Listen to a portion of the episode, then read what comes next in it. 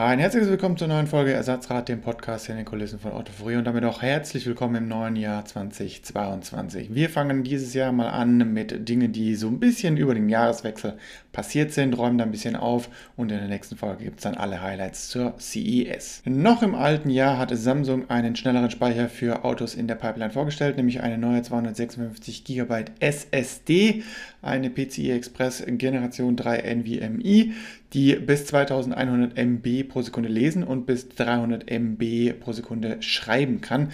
Da war bisher als Vergleich maximal die Hälfte der Geschwindigkeit möglich bzw. verbaut. Zudem ebenfalls angekündigt eine neue 2 GB GGDR6 Grafikchip sowie der neue Exynos-Chip. Shelby feiert in diesem Jahr, also 2022, 60 Jahre und dafür gibt es dann den GT500 KR mit über 900 PS. KR steht übrigens für King of the Road und das wird eigentlich auch schon ein bisschen so unterstrichen.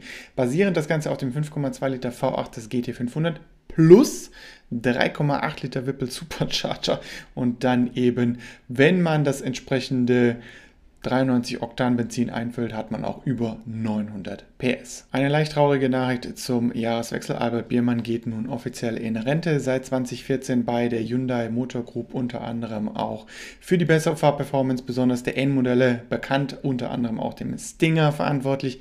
Er bleibt erstmal als technischer Berater im Hintergrund aktiv, aber es stellt sich natürlich die Frage, was jetzt performancemäßig mit diesen ganzen neuen Modellen passieren wird, wenn der gute Mann weg ist. Und falls es wer verpasst hat, auch Peter Schreier hat seinen Posten offiziell aufgegeben oder abgegeben, bleibt allerdings auch als Berater im Hintergrund aktiv. Der war jetzt für viele Jahre für das Design der Fahrzeuge verantwortlich, im positiven Sinne. Und beide Stellen sind jetzt durch lokale Südkoreaner gefüllt worden. Da ist es nun fraglich, wo geht es jetzt performancemäßig und designmäßig für die Hyundai Motor Group, also Hyundai, Kia und Genesis hin. Dann die Frage, habt ihr schon den neuen Sound in eurem M3 oder M4? Es gab nämlich jetzt über den Jahreswechsel ein Software-Update mit einem neuen Innenraum-Sound für die Lautsprecher, also keine Änderung an der Abgasanlage, sondern primär der Klang nach innen. Betroffen ist dabei die Startsequenz und bei Automatikgetrieben ein stärker wahrnehmbarer Sound beim Gangwechsel, besonders unter Last. Gegen Ende des Jahres hat Polestar nochmal verkündet, bis 2025 möchten sie größer sein als Porsche. Dabei geht es prinzipiell um verkaufte Autos. Porsche hat 2019 einen Rekord von 280 Einheiten eingefahren und Polestar will bis 2025 pro Jahr, also vor allem dann in 2025, 290.000 Einheiten absetzen.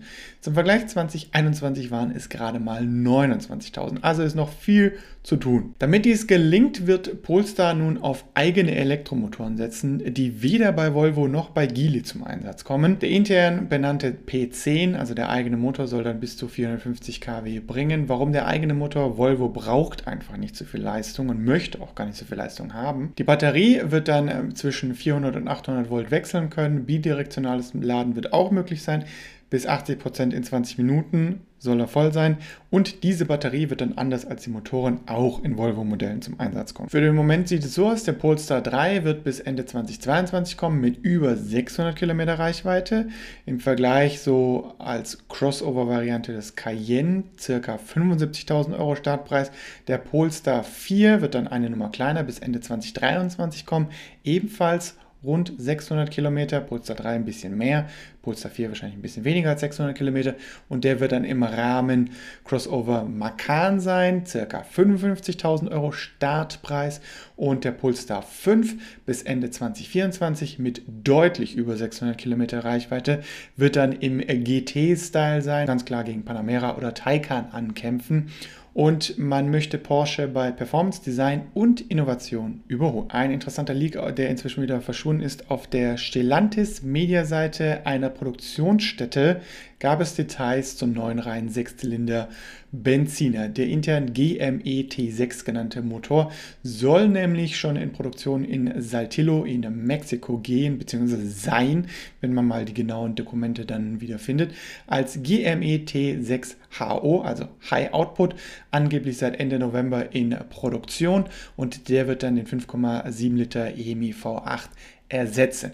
Scheinbar zuerst im Ram 1500, Jeep Wrangler, Gladiator und Wagoneer als HO und HO wird dabei vermutlich das Plug-in-Hybrid-System sein und im Grand Cherokee, also ein Wagen, der auch ganz normal bei uns kommt, als Non-HO-Version, also nur als rein Sechszylinder Benziner. Und zum Schluss noch eine interessante Neuigkeit am Rande. Die Halbleiterknappheit erreicht einen neuen Wahnsinn, wenn man so möchte. In Albuquerque, New Mexico, kann nämlich ein neues Ampelsystem wegen fehlender Chips nicht in Betrieb genommen werden. Unter anderem sollte dabei automatisch auf Rot geschaltet werden, wenn jemand zu schnell fährt und es soll einen sichereren Übergang für Fußgänger geben, wenn kein Zebrastreifen so gesehen gegeben ist. Das war der kurze Überblick zu den vergangenen News, wenn man so möchte. In der nächsten, nächst folgenden Folge geht es dann direkt um die CES und alle Highlights.